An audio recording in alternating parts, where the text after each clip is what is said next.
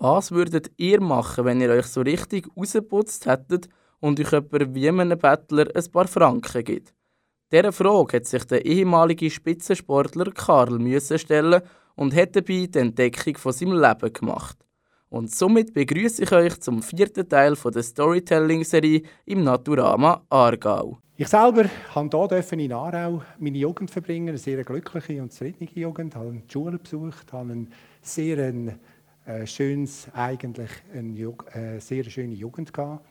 Ich durfte nachher eine Konstrukteurlehre machen, bin nachher dann als Technikum auf Brugg studieren und hatte eine Leidenschaft gehabt, und die Leidenschaft war Sport.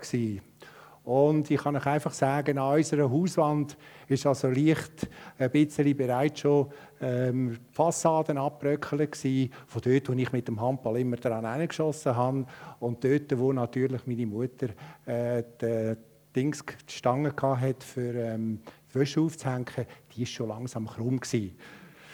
Das hat mich aber nachher dazu geführt, dass ich also mit dieser Erfahrung durfte, bis in die Nationalmannschaft und bis in die Nation Handball spielen. Und das hat mir natürlich unglaublich viel bedeutet. Weil in der Schule ja, mehr oder weniger gut und ein bisschen fauler sich. Und ähm, das andere war halt wirklich genial. Gewesen. Dann hatte ich aber noch einen Traum. Gehabt. Und der Traum war für mich die Flügerei. Gewesen. Und als ich die Lehre fertig hatte, haben wir dazu mal noch müssen, in der Firma, wo ich die Lehre gemacht habe, haben wir müssen sparen. Und zwar haben wir einfach 15 Prozent vom Lohn über vier Jahre haben wir müssen zusammensparen und dann haben wir dann im vierten Lehrjahr haben wir den ausgezahlt bekommen. Ich habe natürlich dann nicht müssen daheim sagen, für was das nicht gebraucht habe. Ich habe dann natürlich selbstverständlich in Triengen noch ein Privatpilotenbrevet gemacht ist dann aber relativ nicht so ganz einfach gewesen, vor dem Training mit dem Velo rasch fahren, auch auf Triengen auf, dort eine Flugstunde zu machen, nachher dann wieder Retour und dann ins Training. Aber es ist irgendwie gegangen. Und diese Situation, die habe ich wirklich voll ausleben bis dann der schicksalhafte Tag gekommen ist. Das ist der 1. Oktober 1978.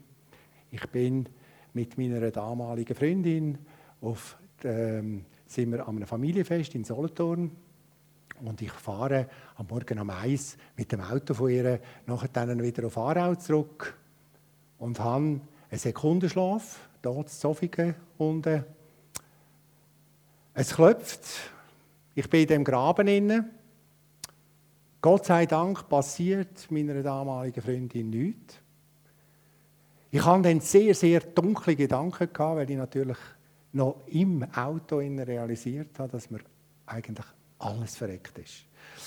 Es ist mir alles zusammengebrochen, weil ich einfach gemerkt habe, alle meine Lebenswünsche, alle meine Lebensträume, alle meine Lebensziele sind weg.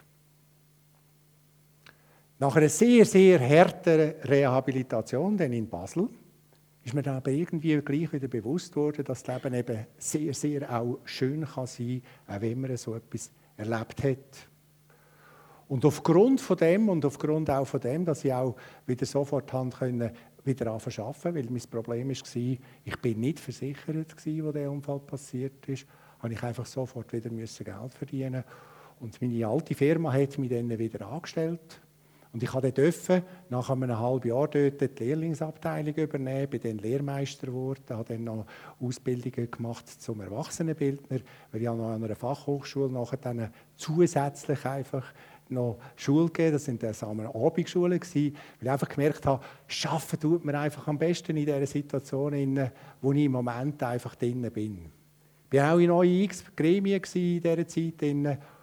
Und in dieser Phase habe ich das erste Mal wieder das Gefühl ups, ja, es ist eigentlich gleich gut. Ich habe eigentlich gleich genau das ja jetzt gleich wieder geschafft, was ich eigentlich auch in meinem Leben. Und in dieser Phase komme ich eine Einladung über von einem sehr, sehr guten Freund von mir auf eine Hochzeit.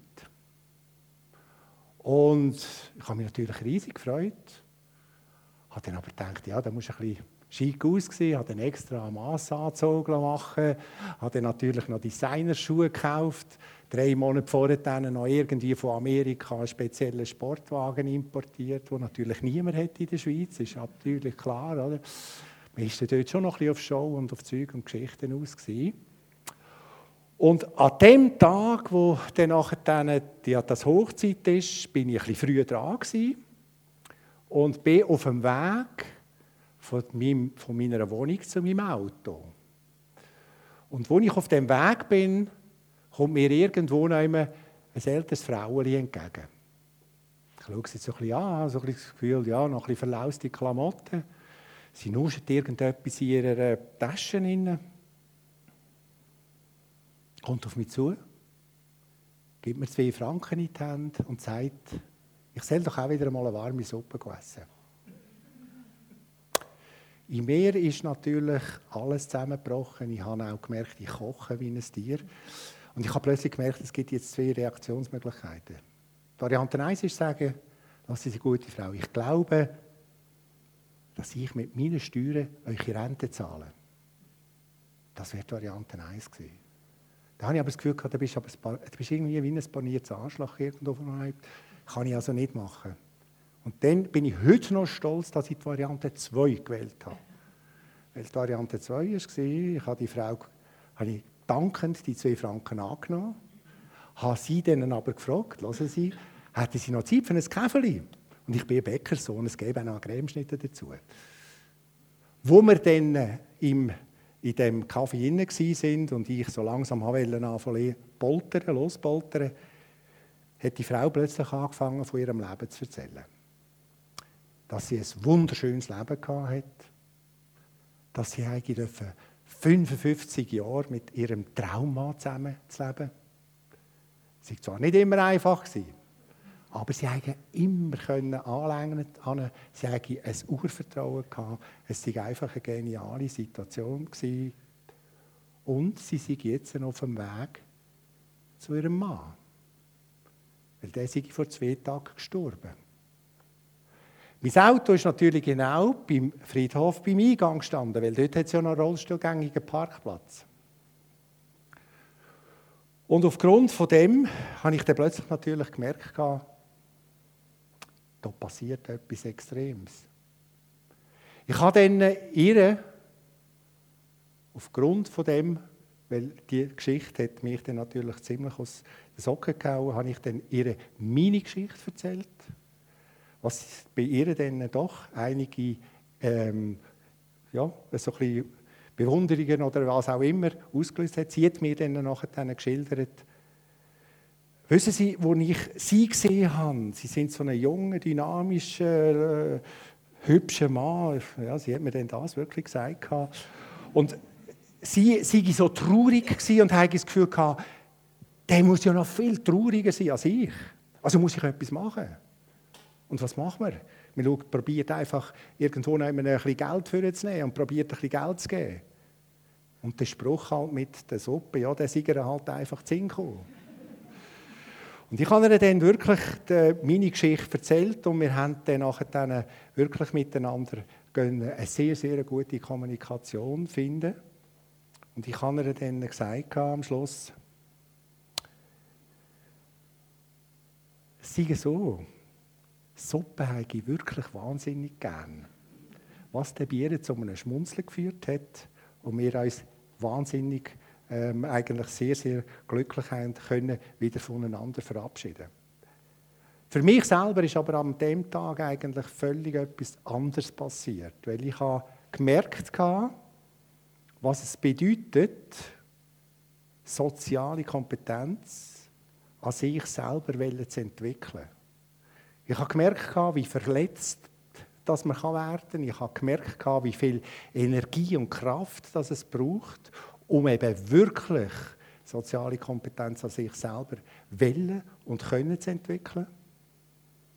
Was ich aber heute kann sagen, wenn man das macht, dann öffnet das einem unglaublich viele Türen im Leben.